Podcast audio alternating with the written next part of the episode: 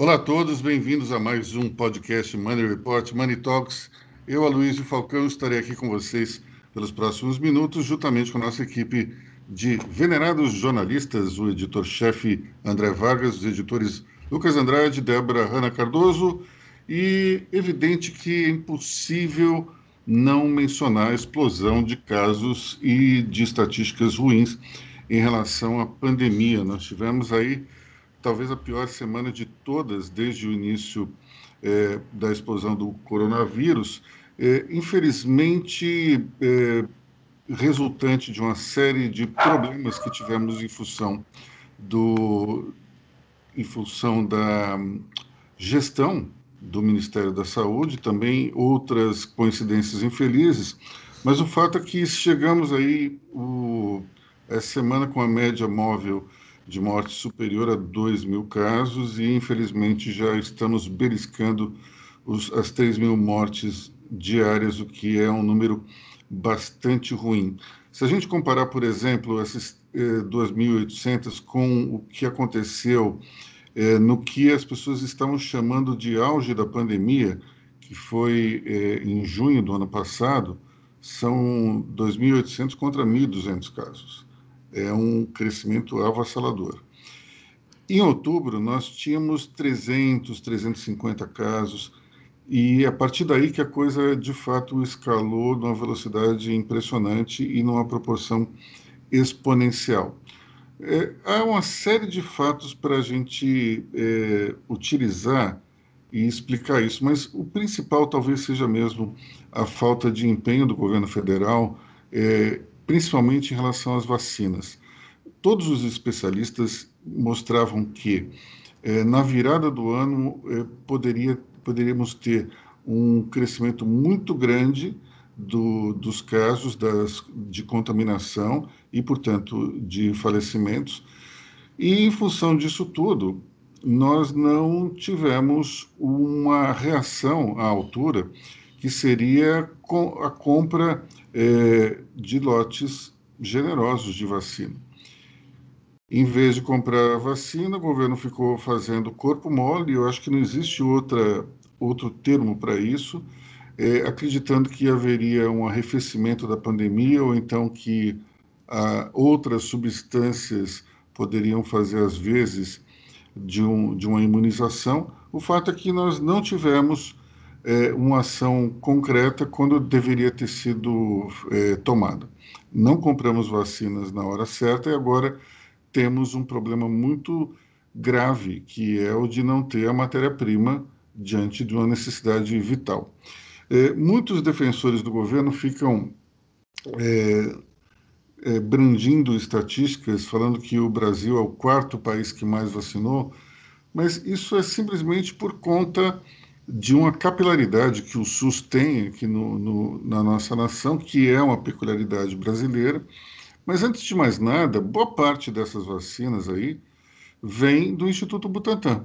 É curioso porque os bolsonaristas utilizam um número para, para mostrar que o Brasil está, de alguma maneira, é, é bem no ranking de número de vacinações, mas interessante é que a maior parte dessas doses aí veio justamente do empenho do governador João Dória, que é um inimigo do presidente Jair Bolsonaro. Então, não deixa de ser interessante e trágico ao mesmo tempo esse quadro. André, como é que você vê daqui para frente? É, as pessoas acham que os números ainda vão piorar, né? Quando fazemos o boletim da pandemia, é, eu procuro, quando escrevemos esse boletim, eu procuro evitar o catastrofismo, porque o catastrofismo ele te anestesia. Então a gente procura dar um número frio, porque já estávamos em pânico quando chegou a mil por dia, de repente dois mil. Até a virada do mês nós podemos estar perto de quatro mil pessoas por dia morrendo. O Brasil hoje é, é o local onde mais se morre por Covid. 20 por, nós temos uh, uh, 20% das mortes por Covid no mundo estão concentradas no Brasil, onde estão circulando quatro, provavelmente cinco cepas, se não mais. Se apostava a, a, a, se apostava em imunização do rebanho, só que as, as novas cepas estão uh, tornando mais difícil para as pessoas se recuperarem. As pessoas estão ficando mais tempo a, a, a, nos, nos, hospitais, nas UTIs, e isso tem contribuído para o congestionamento da, da, das UTIs. Quer dizer, até as vacinas começarem a fazer efeito, nós já temos alguns bons efeitos, quer dizer, o índice de, de pessoas uh, muito velhas, com 80, 90 anos, infectadas por Covid, caiu para 34% do que era antes. Isso é uma maravilha. Mas isso ainda não afeta a, a vida das pessoas, ainda não afeta a vida, ainda não melhora a vida da sociedade. Vamos, vai demorar muito mais tempo para as coisas começarem a acontecer de uma maneira positiva. Por aquelas contas que a gente fez, quando acabar o auxílio emergencial, nós teremos 30% da população vacinada com uma dose. É muito pouco ainda. Então, é, o sofrimento vai ser grande aí pelos próximos meses. Mas, André, quando a gente soma os vacinados com os, digamos, imunizados por contaminação, a gente tem um número maior que esse, não tem?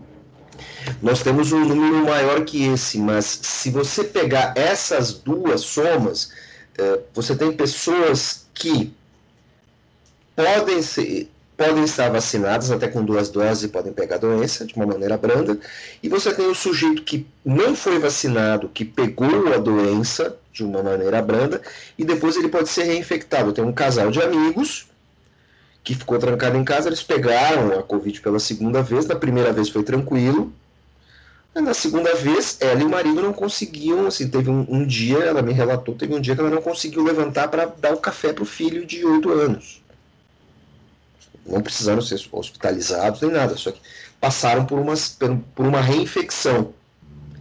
Então, é, é, essa doença é muito traiçoeira e ela vai permanecer com, conosco durante décadas. Quiçá os nossos netos possam lidar com ela de uma maneira mais tranquila. Ela vai fazer parte da nossa vida durante muito tempo. O problema básico é que a gente não sabe exatamente os gatilhos, né? nós temos uma situação é, bastante complicada, porque ainda existe um desconhecimento da ciência em relação ao que de fato é, consegue contaminar uma pessoa de, de 90, uma pessoa de 20, uma pessoa de 40. É, existe um denominador comum que ainda não conseguimos descobrir qual que é. Mas isso é um problema muito sério, porque afeta demais a, a vida das pessoas e gera uma insegurança muito forte. Tem impressão que, que esse tipo de situação parece ser ignorada é, pelos negacionistas. É, me, me, chama muito a atenção, por exemplo, um, eu ter recebido num grupo de WhatsApp essa semana uma mensagem que dizia o seguinte: e as pessoas ainda acham que tem uma pandemia por aí. Pois é óbvio que tem. Não, não existe como é, você negar uma coisa dessa, achar que isso é, de novo, o discurso da gripe. É impressionante como é, existe uma tendência de tentar, é, de alguma forma, negar uma situação tão óbvia. Então, por exemplo, o presidente Jair Bolsonaro ontem é, dizendo: e agora o pessoal só morre de Covid. É, está morrendo bastante. Quer dizer, mais uma vez se levanta uma dúvida em relação aos números. Eu, eu lembro que nesse episódio da troca de ministros, é, uma, a médica Ludmila Rajar, ela, ela acabou dizendo que é, houve uma discussão ali durante a conversa que ela teve com o presidente, o ministro, o ex-ministro Pazuello e também um dos filhos do presidente, de que os governadores estavam mentindo os números. Agora, para que, que, exatamente vai se utilizar isso? É, então, vamos mentir os números para tornar a situação caótica e, com isso, nós iremos é, ganhar pontos políticos? Não me parece fazer muito sentido, porque, afinal de contas, especialmente aqui em São Paulo, não dá para dizer que o governador João Dória está no auge da sua popularidade. Muito pelo contrário, ele é bastante criticado. Então, vamos lá. É, é, o governador João Dória está mentindo os números, está inflando para jogar culpa no, no governo federal, mas que exatamente ele ganha com isso? É, além do que, do que já foi feito.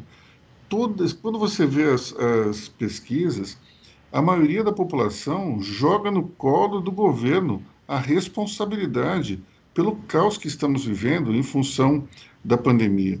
É, é, muito difícil dizer a culpa, a culpa não é de Bolsonaro. Não consigo enxergar é, qual é a culpa. Se o presidente tinha a possibilidade de mandar comprar essas vacinas e não comprou, então é óbvio para mim que a, a, postura negacionista é que nos levou a essa situação atual. Eu só queria fazer um comentário antes de passar a palavra para o André. É, se vê na, nas redes sociais um, uma, um, um memes é, e comentários dizendo que Bolsonaro é genocida. É, eu até escrevi um artigo essa semana sobre isso, motivado por um, uma mensagem que recebi de um amigo é, da colônia judaica que se sente incomodado com essa banalização do termo genocida é, nessa situação. Eu não sei se você sabe, mas o, o termo genocídio ele foi criado especificamente em 1944 por um advogado polonês judeu que queria escrever um artigo a respeito é, dos, do, do que havia acontecido, o que estava acontecendo com, com os judeus durante a Segunda Guerra e não encontrava uma palavra para isso. Então ele juntou do, é, é, as terminações genos, que do grego quer dizer é, nação, povo, tribo, com sídio, com sídio né, que quer dizer em latim é, assassinato, é, matança, enfim.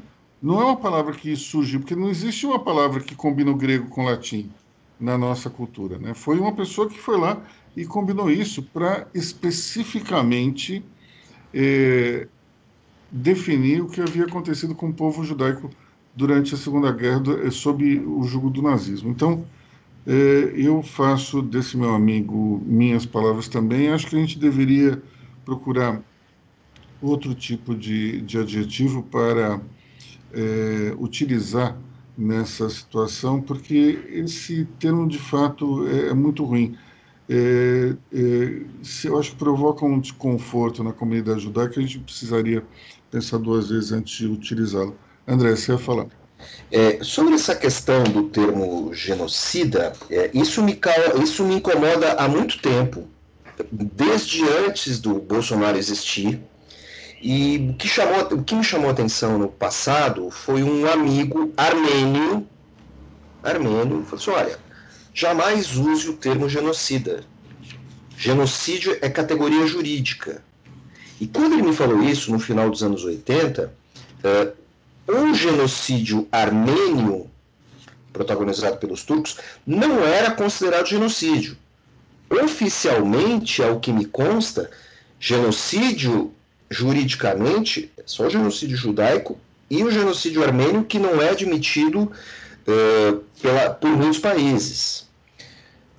Sequência. Uh, casos de genocídio, as políticas é, é, dos sérvios contra croatas e principalmente bósnios. Quer dizer, a questão de genocídio é, se vulgarizou o termo genocida. Né? E algum, há, há, alguns anos eu conversei com um líder da comunidade judaica, é, irmão do Dr. Cláudio Lotenberg, que é um dos líderes da comunidade judaica. Ele me falou isso, repetiu ele, um líder da comunidade, repetiu os mesmos argumentos que o meu amigo, colega de faculdade, havia repetido, havia me dado no início, no final dos anos 80. Então, de fato, tem uma vulgarização do termo. Você pode usar outras palavras pesadas é, é, que são mais adequadas à situação, porque não há um genocídio em andamento no país, até porque você tem muita gente discordando das políticas de Estado brasileiras. Você pode até depois querer discordar do Bolsonaro, processá-lo tudo mais, mas genocida de fato eh, não, não vale, não entra. Né? Outro ponto é sobre o que você falou do aumento das mortes, pessoas que duvidam da pandemia, é o seguinte: é só você olhar a taxa de óbitos. As taxas de óbitos eh, no Brasil elas estão em alta. Eh, essa constatação ela, ela começou a ser feita na Europa que na Europa existe um departamento, um subdepartamento do IBGE europeu, por assim dizer, que acompanha as taxas de óbitos nos países. E depois eles fracionam é, causas e tudo mais. E lá no meio do ano passado, eles já estavam apontando, olha, as taxas de óbitos estão em alta, é, quem duvida de pandemia é, está enganado, nós temos uma pandemia em andamento, porque nós também temos uma mudança nas faixas etárias das pessoas que morrem. Então, há uma. Outro lado é o seguinte: é, por afeto e por interesse jornalístico, eu tenho um negacionista de estimação. E, e, ele me é muito útil. Um grande amigo, já esteve infectado, quase morreu, passou quatro dias num, num, num corredor de hospital mesmo sendo um empresário muito bem sucedido e tudo mais, teve que ficar no, no SUS, se deu muito mal, mal consegue subir a escada hoje, é um cara saudável. Bom, ele agora veio dizer que é contra o lockdown.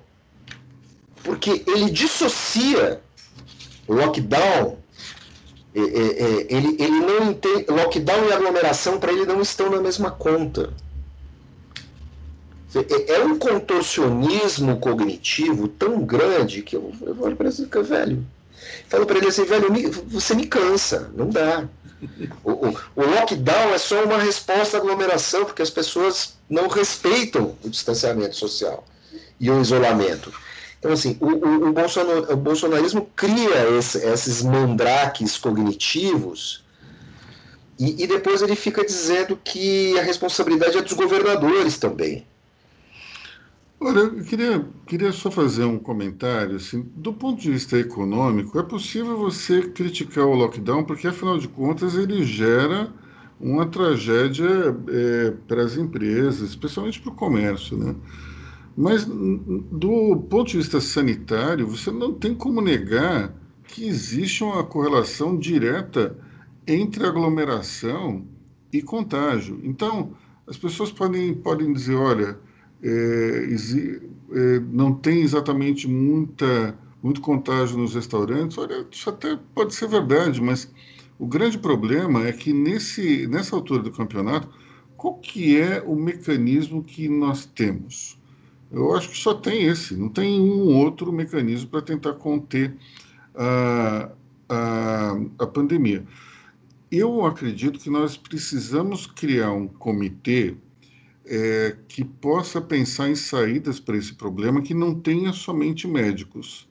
Eu acredito piamente que, se a gente juntar pessoas com grande capacidade criativa, pessoas que são gestores de crises públicas, e lá nos Estados Unidos você tem até entre as grandes consultorias como McKinsey, é, profissionais capacitados somente para esse tipo de situação que foram utilizados, por exemplo, durante furacão Katrina, durante uma série de situações. É, e se a gente utilizar, então, os médicos para validar, eventualmente, o que esse brainstorming vai causar, talvez a gente tenha ideias que sejam fora da caixa com algum tipo de viabilidade interessante. O que nós não podemos fazer é o que o prefeito de São Paulo, Bruno Covas, está fazendo, que é tentar inventar umas maluquices e, com isso, é, tentar fazer um lockdown sem que tenha um lockdown.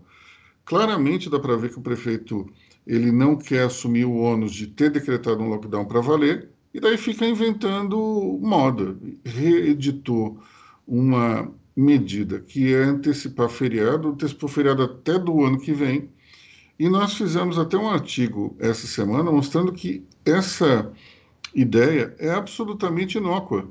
Lucas, se não me engano, foi você que fez esse artigo, não foi? Foi isso mesmo, Aloysio. O prefeito já tinha tomado essa medida no ano passado, foi no, quase no final de maio. É, foi combinado com, com, o governo do estado, tanto que um dos feriados antecipados foi o do 9 de julho, né, com feriado estadual, e ele criou um mega feriado de cinco dias. Na época, acho que pegou de quarta-feira até segunda-feira. A meta era é, um isolamento ali na, acima de 55%, 60%, é, só superou a meta um dia, foi 57% e foi num, num domingo. Assim, é uma, um dia que tradicionalmente as pessoas ficam em casa.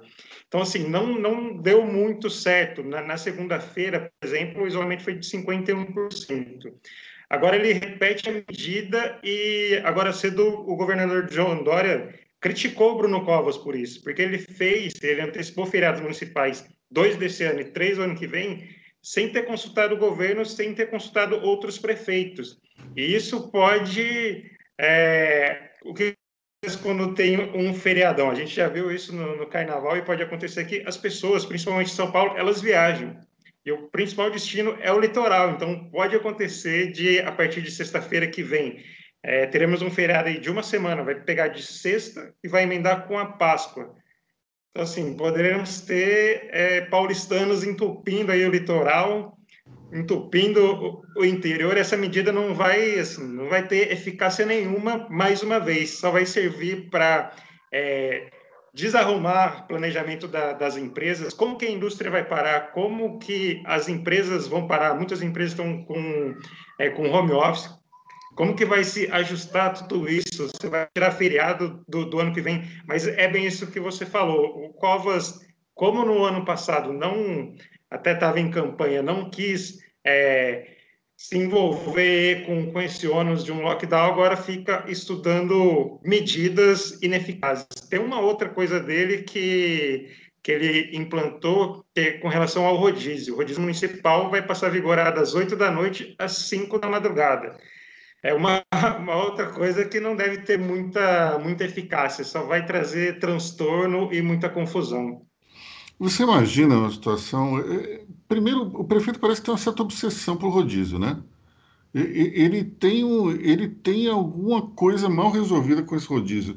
Eu tenho a impressão que, sei lá, quando ele era mais novo, ele, ele queria cumprir o rodízio, os pais não queriam, tem algum trauma aí nessa história, que está muito esquisito. E toda vez que a gente tem um arrefecimento aí da pandemia, ele tem uma ideia de jirico em relação ao rodízio. Da outra vez foi aquela maluquice do rodízio páreo e ímpar, que aumentou, na verdade, a circulação de automóveis na, na cidade, e, e, agora vem com essa história do, da, do rodízio noturno. As pessoas já não estavam saindo, já tem um toque de recolher. Isso cria uma confusão. Vamos supor, por exemplo, meu rodízio é na quarta-feira. Aí minha filha tem algum problema de saúde, eu vou ter que chamar um Uber para levar minha filha no, no pronto-socorro, porque nós temos um rodízio noturno. Isso é um negócio completamente doido. Eu nunca vi uma ideia tão imbecil na minha vida.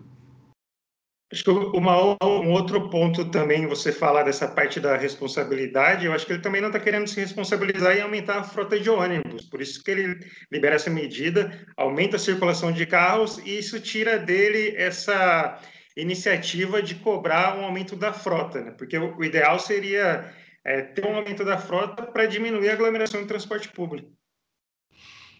Bom, é, em relação, em relação um comentário a essa... rapidinho. Claro. Mais uma vez, Bruno Covas botou o cérebro dele para funcionar e mais uma vez ele chegou à conclusão errada. Parabéns. É impressionante, né, pessoal? Como é que a gente, como é que a gente tem eh, esse tipo de, de laboratório a céu aberto, né? O prefeito fica criando medidas e, e tem a coragem de dizer que é em respeito à ciência.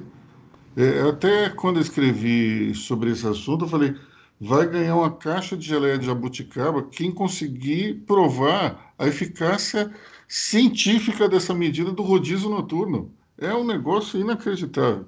André. Você, você, eu tive, a caixa de gelé de jabuticaba me deu, me deu uma crise de riso aqui, eu perdi o raciocínio. Mas assim, o que que, o que que acontece? O Lucas citou uma coisa muito importante e que eu tenho que admitir uma falha coletiva nossa, que estamos aqui fazendo esse podcast. Eh, eu estou há um ano e um dia em home office, e o Lucas citou o seguinte: transporte público a única maneira de tentar conter um pouco, aliviar a pandemia numa cidade como São Paulo, é estabelecer medidas muito eficazes no transporte público, porque onde se dá a contaminação É onde as pessoas de fato se aglomeram sem querer. Uma amiga minha me mandou fotos, ela teve que, não sei onde, ela teve que pegar um trem. Ela trabalha numa ONG, ela voltou da, de Perus de trem. Tá lá, a vida continua normal, todo mundo de máscara, mas assim, é muito perigoso. Nós estamos aqui na nossa condição de classe média, o nosso, o nosso público, é, pessoas de classe média, classe alta, esse pessoal não anda no transporte público de alta capacidade. Lá a vida continua normal. Se você não fizer nada para o transporte público, nada disso vai funcionar. Não adianta rodízio, não rodízio, entrar com lança-chamas dentro do vagão, nada disso vai dar certo. Eu vou dar um exemplo que ocorreu aqui no meu prédio. Nós, nós resolvemos é, fazer um, é, criar um, um benefício é, para os, os funcionários do prédio para que eles utilizem o automóvel para vir trabalhar.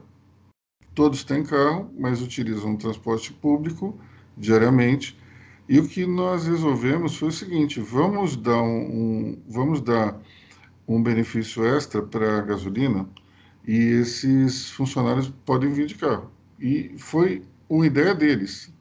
A gente, eu confesso que a gente não chegou a pensar nisso, mas é uma proposta é, de, de um dos funcionários, a gente perguntou para todos e todos resolveram vir trabalhar de carro, é, já que a gasolina vai ser custeada pelo condomínio. Débora. Mas essa questão do transporte público é uma coisa que, aparentemente, o governo do estado de São Paulo não sabe fazer. Porque eu acompanho as coletivas do, do governador e teve uma, uma das jornalistas, enfim, não lembro de qual veículo, que perguntou mas e o transporte público, que é um, um grande foco de contaminação? E aí, um dos membros ali do, do, do, governo, acho que, é o, acho que é Marco Vignoli o nome dele, eu não, sei, eu não lembro exatamente qual é o papel dele, no, se alguém aí lembrar o que ele, exatamente o papel dele, mas enfim, ele falou, falou, falou, falou, basicamente ele falou assim, ah, todas as medidas sanitárias estão sendo tomadas no transporte público. E aí a jornalista perguntou, quais são? Aí ele, todas as medidas sanitárias estão sendo tomadas no transporte público. Ou seja, quais são as medidas?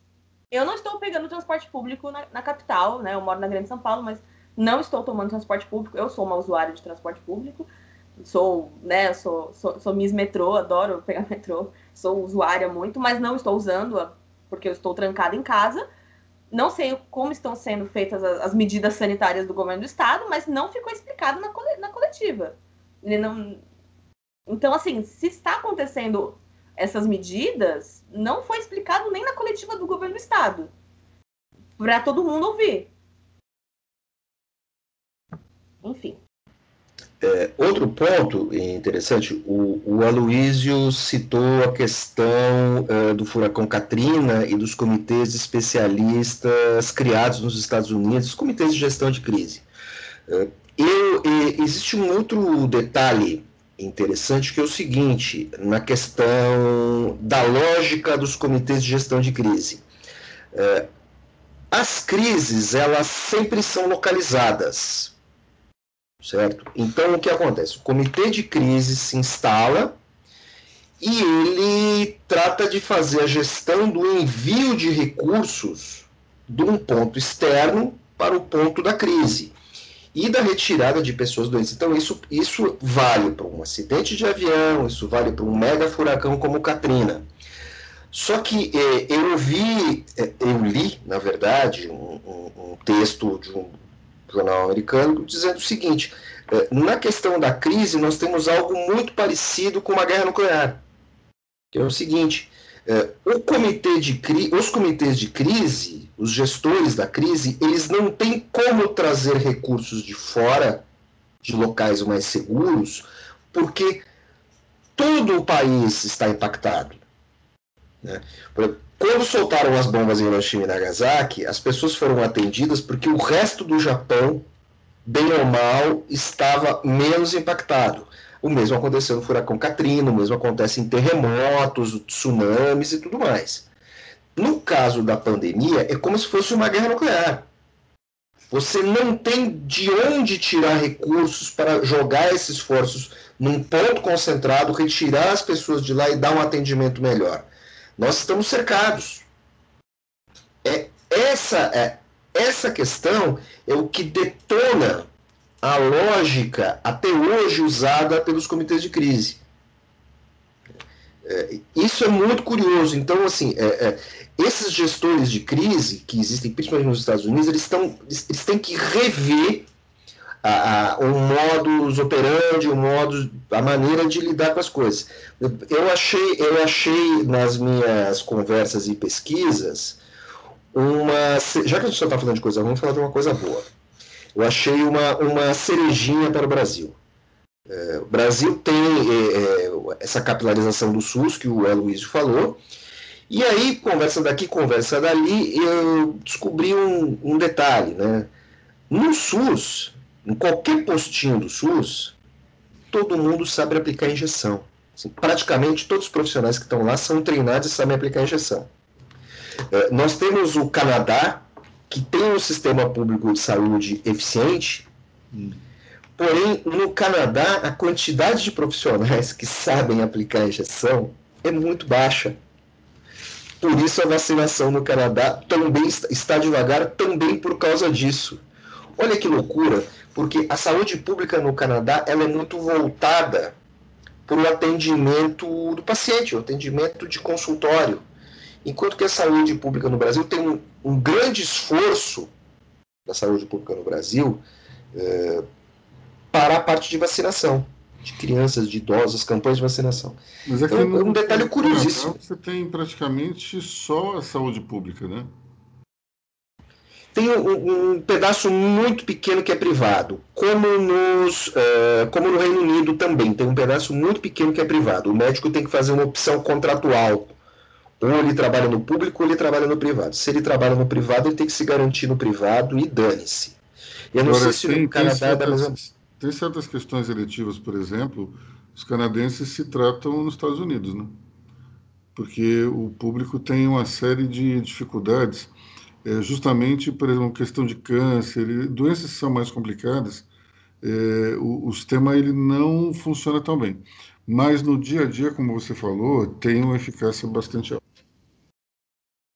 É, e, e, só, e só para complementar, nos estados uh, de fronteira, é muito comum os americanos irem se tratar no Canadá, no sistema público canadense, para questões mais simples. Uhum diabetes, início tratamentos preventivos. Então você tem essa, você tem esse intercâmbio e é uma coisa que curiosamente os americanos não sabem lidar com isso e os canadenses dão risada dos americanos. O cara pode vir se tratar aqui, não tem problema.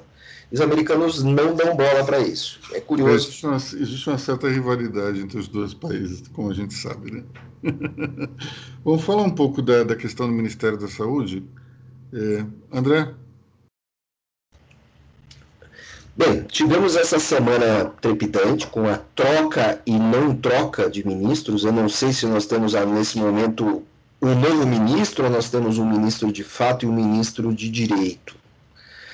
Agora, a questão principal é assim: eu não sei para onde vai o novo ministro, o, o Marcelo Queiroga, porque ao mesmo tempo ele dá sua primeira declaração afirmando que defende isolamento, defende vacina, e logo depois ele, ele, ele recua, ele está ele, ele tá adotando uma postura muito dúbia, como se ele quisesse contentar o Bolsonaro e ao mesmo tempo trabalhar em favor uh, dos desejos da categoria médica no tratamento da pandemia. Então, assim, não sei para onde vai.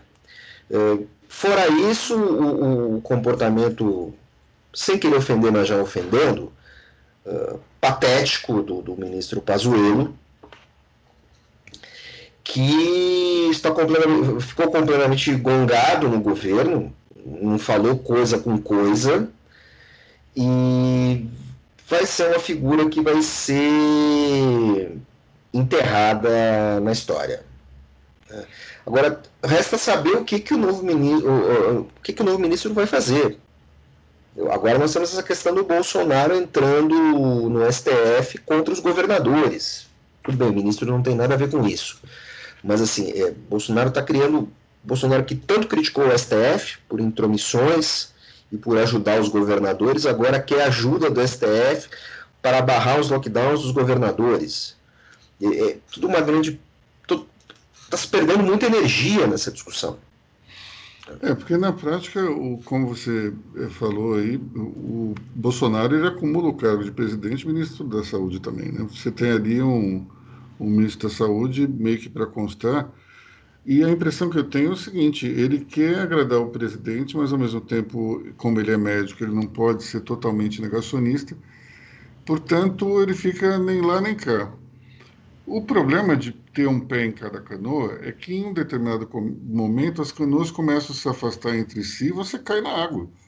E, e eu li uma declaração interessante nessa semana de um, de um deputado do Centrão que falou em off para o Estadão, dizendo que se você. se é, é bom que o Marcelo Queiroga dê certo, porque se ele der errado, nós não vamos discutir mais o quem será o quinto é, ministro da Saúde, sim quem será o próximo presidente da República.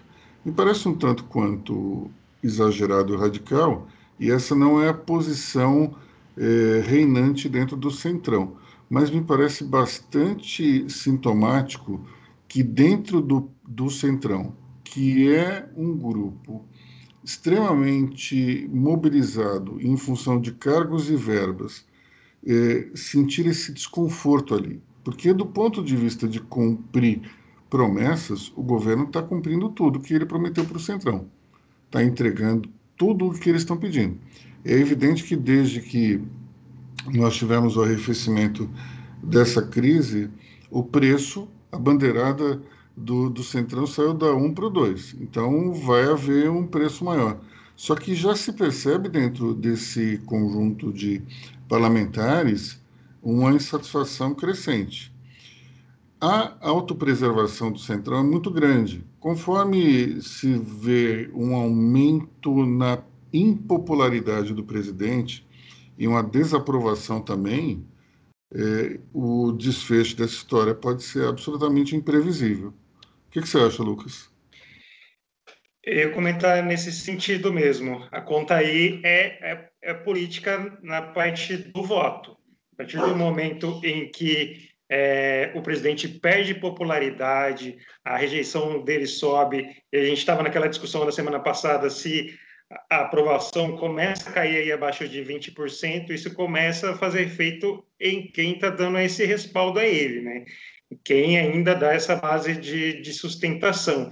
À medida que a crise vai se prolongando, essa culpa vai se, vai se espalhando. Então, isso pode ter efeito no ano que vem nas eleições, tanto para deputado quanto para senador. Então, assim, a conta é essa. Quanto mais a gente prolongar essa crise, mais essa culpa vai, vai se espalhar e vai influenciar em voto.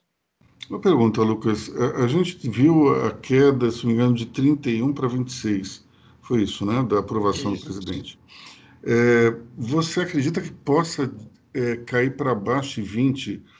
Porque me parece que, se a gente olhar, é, pelo menos até agora, eu tenho visto que o grupo bolsonarista raiz, aquele ferrenho que defende o presidente de absolutamente tudo, ele muda de ideia, eles mudam de ideia junto e tal, me parece que está em torno de 20, 20 e poucos por cento. Então, em função disso, eu acho que seria um tanto difícil ele cair de 20, você não acha? Olhando, olhando agora, realmente, parece que ele tem essa base consolidada aí entre 20% e 25%, que a gente pode falar dos dos mais radicais, mas a gente vai ter que esperar as próximas semanas. A gente está batendo em 3 mil mortes diárias. Se isso persistir, se isso a gente chegar aí, por exemplo, a 4 mil é, hospitais lotados ainda, todo, toda essa, essa situação, é, eu não, não, não, não creio que seja impossível. É, tem, tem campanha rolando com relação à inflação, como, mostrando como as coisas estão caras Existe um grupo aí, não, não tem ninguém liderando, né? por enquanto não, não se sabe, mas fazendo peças de propaganda mostrando como as coisas estão tão caras. Hoje mesmo lançaram um vídeo mostrando é, falando Bolso Família, mostrando como a família Bolsonaro tem se beneficiado das ações políticas, citando o caso da, da compra da mansão do Flávio Bolsonaro. Então, assim, tem várias coisas acontecendo ao, ao mesmo tempo. Vocês falavam do termo é, genocídio, da discussão se não é, não é, mas na, na prática ali, no discurso, na narrativa, isso está isso tá pegando. É, ontem a gente teve protesto, é, com alguns manifestantes presos. Hoje parece que teve mais protestos ali na, na, na, Praça dos Três Poderes. Então, assim, há uma narrativa muito negativa contra o presidente. Então, assim, eu, eu acho que ele ainda vai manter essa base de 25%, mas não acho impossível é, essa barreira ser quebrada e a popularidade, popularidade dele cair abaixo de 20%. Tem um meme que está pegando muito, que é o Bolso Caro, né? Isso, é, é, bem, é bem nesse sentido mesmo. São ações com é, mostrando a, a realidade econômica, né, de como estão as coisas. Então, assim, talvez isso pode, pode mexer e junta com a, a crise na saúde. O, o risco que existe nessa história toda é que a, a, rejeição de Bolsonaro fique maior do que a de Lula e a gente tem aí um resultado eh, beneficiando a esquerda nas eleições. Eu tenho a impressão que existe espaço em função da rejeição de Bolsonaro e a rejeição de Lula combinadas, é, ter, é, produzir a viabilidade de um terceiro nome que possa, se, possa surgir, é, supondo que não esteja entre esses aí colocados hoje como candidatos, mas me parece que quando você tem dois candidatos fortes que têm também rejeição forte, um terceiro nome deve surgir para ainda é, tornar a disputa mais interessante. Débora. A gente tem que lembrar que o Centrão, ó, ó, o Centrão ele não, ele aluga os seus serviços. O serviço do Centrão é governabilidade. Eu acho que essa é uma questão que a gente tem que pensar. E o Centrão, apesar dele ser uma massa meio disforme ali no meio, com interesses escusos, ele representa setores. Então, você tem todo tipo de setor ali no meio, de bancadas e tudo mais. Então, por mais que o Bolsonaro lá, o Centrão esteja na bandeira 2, inclusive eu adorei esse termo, a bandeira 2 do Centrão, o, a política da pandemia do Bolsonaro, ou seja, essa política do governo de negacionista, as mortes, a, a queda de ministros, cinco ministros, seis ministros, dez ministros, sabe quantos a gente vai ter ainda? Isso atrapalha os negócios. Isso atrapalha o andamento econômico e afeta setores econômicos. Então, a gente também tem que pensar no macro. O Centrão ele representa também a macroeconomia. Ele está afetando os setores de serviços, indústria. O agro pode estar tá bem? Pode até estar, tá, mas a imagem internacional do Brasil está ruim. E o agro é exportador. E imagem internacional é, é agregar valor à marca. Então, se você começa a olhar por esse lado, o Centrão está incomodado. Teve o Marcelo Ramos, que é o vice-presidente da Câmara é, do, do, PL, ele, fa, ele, ele, deu uma declaração, acho que foi para a Folha, foi para o Estadão, enfim, que ele falou o seguinte: o problema não é encontrar um ministro da saúde, é encontrar um ministro da saúde que atenda aos pedidos do, do Bolsonaro, que atenda à demanda do Bolsonaro.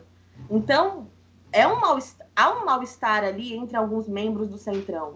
E aí você tem o presidente da Câmara, o Arthur Lira, que está agindo como um, um, conciliador, dizendo harmonia dos poderes, previsibilidade, governabilidade, tentando.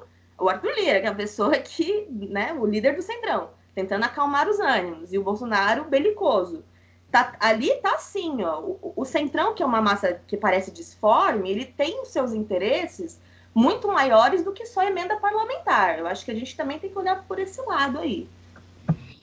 Bom, para a gente fechar esse, esse grande bloco de pandemia, queria registrar a morte do senador Major Olímpio, é, que é hoje é, considerado campeão de votos, se não me engano, é, na Câmara Alta, e foi vítima de complicações é, decorrentes da Covid e, e nos deixou. E, comentário aqui, eu acho que boa parte da votação grande de Major Olímpio foi também em função dessa dessa corrente eh, mais de direita que tomou conta da política em 2018, especialmente porque muitas pessoas não quiseram votar em Eduardo Suplicy, exatamente porque ele é um político mais idoso e tinha como suplente um, um rapaz que era do PCdoB. Curiosamente, ironicamente, Major Olímpio morre e deixa um suplente cuja fama não é das melhores. André, você fez um texto interessante essa semana sobre isso. Pois é, o suplente do Major Olímpio, o empresário Jordano, ele consegue ser mais interessante do que o suplente do senador da cueca, o Chico Rodrigues, que ao se, ao ser afastado é, deixou, deixou a vaga para o seu filho Pedro Arthur. No caso do Major Olímpio, quem vai assumir pelos próximos cinco anos e pouco, seis anos, é esse suplente, o empresário Jordano, que surgiu no mundo praticamente no, no noticiário internacional, ao tentar, ao, ao participar de uma operação de venda de energia do Uruguai para, do, desculpe, do Paraguai para o Brasil. É, Jordano é um empresário sem empresas e sem votos, porque assim, é por isso que é, eu acho que está interessante nesse momento é, se discutir o seguinte: a figura do suplente é, ao Senado no Brasil. É, esse sujeito pega, é, vai ganhar um dos cargos mais importantes da República, né, senador, são 81 senadores, sem ter vida pública, sem ter vida política, sem ter compromisso com ninguém. Esse cara tem empresas de fachada. Nós, uh, nós ligamos para as empresas, essas empresas não existem. Esse cara alugou, esse cara alugou um imóvel para Major Olímpio e o aluguel do imóvel consta na declaração do Major Olímpio, não consta na declaração dele. O sujeito é um completo enrolado. Certo? E, e, e ele fez, tentou, ele fez essa negociação com, que quase terminou. Assim, você imagina o seguinte: ele quase conseguiu o impeachment do presidente do Paraguai. Você imagina o que, que ele não pode conseguir no Brasil. Então, assim, eu acho que teria que começar a, a, a se pensar em rever a questão do suplente no Brasil. Porque para deputado federal, sai um deputado de um partido, entra um outro que está é, é, que tá na lista dos eleitos. No, o, o, o, segundo suplente do Major Olímpio, pouca gente sabe, é o astronauta ministro Marcos Pontes. O primeiro, bem ou mal, o Marcos Pontes é um astronauta, é uma figura pública é, e é ministro. Tem uma carreira, por mais que seja curta, ele tem uma carreira e ele tem uma vida pública de longa data. Pensa Esse bem, um deles X... foi para o Paraguai e o outro foi para a Lua, não é? espaço. Para a Lua não, para a alta, para, para, é. para o espaço interior. Ele ficou na, ele ficou na alta atmosfera, 300 quilômetros. A alta foi mais longe. Agora o que acontece? Você tem que rever isso. Porque senão vão surgir figuras absolutamente inexpressivas e absolutamente duvidosas no cenário político, ocupando uh, posições altíssimas. O Brasil perdeu três senadores, dos seus 81 senadores, quer dizer, uh, uh, quase 5% da bancada de senadores morreu. São só três pessoas, mas pelo amor de Deus, o senador, o senador Lazer Martins também ficou doente. O senador Lazer Martins é um sujeito de idade quem vai ser o, o, o, suplente do Lazer Martins se ele ficar. Deus me livre, não quero que ninguém morra, mas. Sabe, se ele, porventura, ficar incapacitado. Dizer, você não pode jogar uma posição tão importante, certo? Tão importante eh, na mão de gente desconhecida. No passado, nós tivemos o Fernando Henrique, que teve o, o Pedro Piva como seu suplente. Pedro Piva não era exatamente um sujeito ingênuo, desconhecido, nem nada. Pedro Piva tomou baile do ACM no Senado e ele mesmo conta isso, que ele era muito ingênuo. É, o Pedro Piva teve, teve uma votação que o ACM, enquanto rolava uma votação que o governo iria ganhar e o centrão de ACM era contra, a turma do Fernando Henrique ia ganhar por um voto, o ACM chamou o Pedro Piva para dar uma volta pelo Senado para conhecer as instalações. Quando o Pedro Piva voltou para o gabinete, ele descobriu que o governo tinha perdido. a votação, porque o ACM estava passeando com ele pelas instalações. Um golpe de raposa, e Pedro Piva contava essa história assim, rindo de si mesmo. Assim, o que, que você vai fazer com eles? O que, que você vai fazer com esses outros caras? E outra coisa, tem que lembrar que no Senado as pessoas têm uma média de idade mais avançada, né? Os senadores também. Então tem que ficar de olho mesmo quem são os, os suplentes aí. Porque não que eu quero que os senadores morram, mas é uma. O Senado tem mais chances de, de ter mais suplentes do que na Câmara, porque na Câmara a média da pessoa é mais novo até. Pedro Piva, esse que faleceu há alguns anos e era pai de Horácio Laffer Piva, que é presidente do Conselho da da Clabin. Não, Clabin ou Suzana? Agora me perdi aqui. Clabin. Clabin. E Suzana Pfeffer, exatamente. Pessoal, é, queria só lembrar que nos Estados Unidos é, existe um, um, um, método não muito linear para fazer suplência dos senadores. Cada estado tem a sua regra. A regra mais comum é que o governador ele indica um substituto temporário e marca uma eleição específica para aquele mandato tampão. Então é interessante que você tem estados em que o, o sempre tem isso, o governador indica o, o substituto, mas convoca uma eleição específica e daí não é por quatro anos, é o período restante. Mas em alguns estados o governador pode simplesmente dar uma canetada e escolher o substituto. O que também não é exatamente uma coisa muito interessante, né? A gente fica a mercê de, da vontade pessoal do governador e não exatamente do, do que o povo gostaria. André.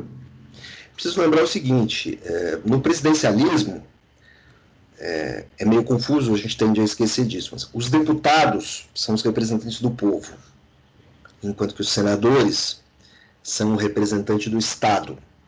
Então, talvez tenhamos aí uma justificativa. Mas, mesmo assim, eu não acho isso muito republicano. Como também não acho nada republicano essa regra de suplente no Brasil.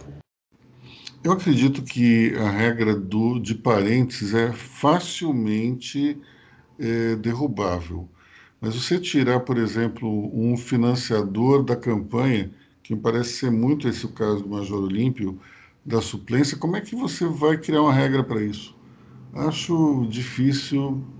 Isso acho que os senadores ou os candidatos, eles podem até entender que não podem botar um filho ou um parente direto como suplente, mas tirar deles a possibilidade de agradar o financiador de campanha, acho isso próximo a zero. Mas enfim. É, vamos em frente. É, nós tivemos aí a queda do presidente do Banco do Brasil, né? Quem fala?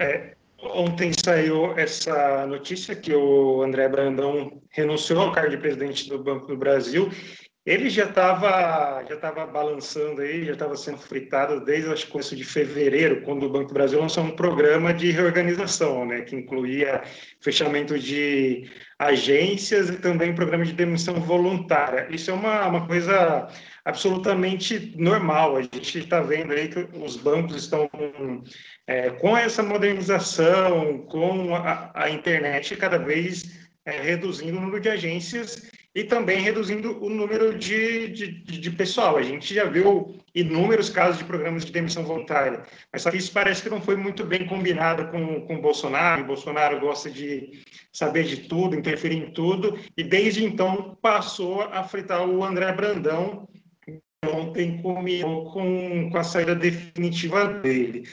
É, é mais, mais um episódio de mudanças nas estatais que a gente viu recentemente. A gente teve o caso do Roberto Castelo Branco, que foi é, destituído né, do, do, do, cargo na Petrobras. Também teve o caso do Wilson Ferreira, que também pediu demissão da Eletrobras. Wilson Ferreira, com relação à privatização, ele é favorável, estava preparando todo o terreno para privatização da Eletrobras, sentiu que não ia ter um clima político e resolveu deixar o cargo. Então, assim, é, as três principais estatais é, do, do, governo com mudanças no comando por interferência direta ou indireta do, do presidente Bolsonaro. Isso reflete nos papéis é, na Bolsa. A, a Exame até fez um, uma matéria que a gente replicou hoje que os papéis do Banco do Brasil, da Eletrobras e da Petrobras no ano estão tendo uma queda significativa. Bom, é, eu acho que seria interessante a gente falar, para finalizar, e do, da corrida à eleição presidencial 2022. Nós temos um, um, um fenômeno interessante que é Lula conciliador. Quem fala sobre isso? Bem, vou repetir o que eu falei semana passada. É, política é ocupação de espaço. É. Lula não está inocentado, vai continuar respondendo o processo, vai começar tudo de novo, uh, mas ele está ocupando um espaço vital que nenhum político de pequeno, médio ou grande envergadura se dispôs a ocupar no Brasil. Eu acho que, tirando Lula, é, não tem muita gente a fim de suar a camisa Certo? Isso não é exatamente um elogio uh, nem para o Lula e muito menos para os outros. O Lula está se dispondo e está se comportando nesse momento até como um estadista. Ele deu, ele deu uma entrevista a uma jornalista americana uh, conclamando o governo americano ajudar o Brasil, barará, barará. Ele está fazendo, ele tá fazendo uma espécie de, de, de eh, virtual, dando entrevistas e falando que o Brasil precisa de ajuda. Coisa que ninguém, nenhum outro político, os políticos brasileiros estão muito voltados para o cenário interno. Lula, quando fez aquela sua declaração, citou o Papa, citou um monte de gente. Ele, ele, ele está discursando para o público brasileiro e também está discursando para os mercados externos coisa que ninguém está dando muita bola. A nossa, a nossa política ela ficou muito provinciana com o Bolsonaro. Aquela coisa, o Bolsonaro ele tende a ser o presidente das pequenas coisas, como definiu a jornalista Thais Oyama. O Lula está ocupando esse espaço, ninguém está se apresentando, ele está seguindo em frente. E quanto mais ele seguir em frente, politicamente mais fácil para ele fica de levantar a bandeira dizendo que, olha, eu sou uma vítima do sistema, eu sou uma vítima de um grande complô. A Lava Jato tem erros, tem erros gravíssimos, tem erros processuais gravíssimos. Não quer dizer que o PT não tenha praticado ilicitudes, pelo contrário, está tudo lá. Então, o Lula está seguindo, tá seguindo nessa carreira e, e tem se dado relativamente bem. Porque ninguém está fazendo sombra para ele, ninguém está criticando. Uh, a, a, a direita e o centro estão voltados para essas para as nossas questões internas, que não são pequenas. Certo? Não são pequenas. Agora mesmo o Lula conseguiu indiretamente, pouca gente percebeu, mas isso foi visto no cenário externo. É, ele pediu ajuda ao Brasil na mesma semana em que o diretor-geral da OMS, o Tedros Hanon, uh, Tedros Radamon, desculpa, talvez tenha falado errado também. Ele deu uma declaração dizendo que a situação no Brasil é tão grave que deveria haver um esforço de outros países para aliviar a pandemia no Brasil, porque o Brasil pode se tornar uma espécie de, de, de transmissor da pandemia aos outros países. Ele pode ser um risco global. Aqui ninguém deu muita bola. Mas assim, o que o Lula fala lá fora e o que o presidente da OMS fala lá fora essas coisas são ouvidas. São ouvidas por investidores, por banqueiros, etc, etc, etc. Então, assim, eu acho que o Lula só tem ganhado com isso. Lucas. Eu ia falar também tem uma, uma estratégia, né? O Lula tem falado que ah, não é candidato, todo mundo sabe que é, se houver um consenso ele pode ser e tudo mais, mas é, ele não está naquela, por enquanto, ele fez o discurso depois da decisão do STF, agora ele deu uma entrevista para a CNN. Ele está ocupando o espaço na mídia, mas sem aquela presença o tempo todo. Por exemplo, a entrevista para a Folha, depois dá uma para Veja, depois aparece ali no Jornal da Record, depois aparece para o UOL, aparece para o site. aquela coisa que vai cansando, que o sujeito toda hora aparece falando alguma coisa, repetindo uma, uma história, como já foi quando é, a, a, Polícia Federal autorizou entrevistas dele na, na prisão, é, houve uma, é, um esgotamento ali que ninguém mais queria saber o que o Lula queria falar. Assim. Teve a, a, coisa da novidade, mas depois já todo mundo cansou, ninguém mais se importava. Agora parece que ele vai ocupando um espaço mais é, jogando um xadrez, uma vez ali, outra vez ali, para não ter esse, esse esgotamento e aí também não é, trazer o holofote para ele justamente para essas coisas, essas incompetências do, das gestões petistas, né? É, tem muita, muita, muita coisa aí que pode ser explorada com relação à política ambiental, construção de usinas lá no norte, tem vários pontos sensíveis que podem ser explorados e que, por enquanto, ainda o Lula não está sendo questionado. Bom, nós temos aí uma situação também que, que pode provocar uma reviravolta, que é o julgamento desses processos de Lula na Justiça de Brasília. Se a Justiça de Brasília considerá-lo culpado e referendar, digamos, o, a decisão de Sérgio Moro, se isso andar rápido ali na segunda, na segunda instância, o jogo volta ao que estava antes, ele passa a ser inelegível. Uma pergunta aqui para vocês. Se por acaso a Justiça de Brasília julgar Lula culpado, tem que ir para o TRF4 novamente? Tem que ir para outra instância novamente? Ou, naturalmente, nós temos a inegibilidade de Lula? Isso acho que vai ter que ser discutido. Para o TRF4 não volta. Vai, vai, como vai ser em Brasília, ela vai subir para outro TRF.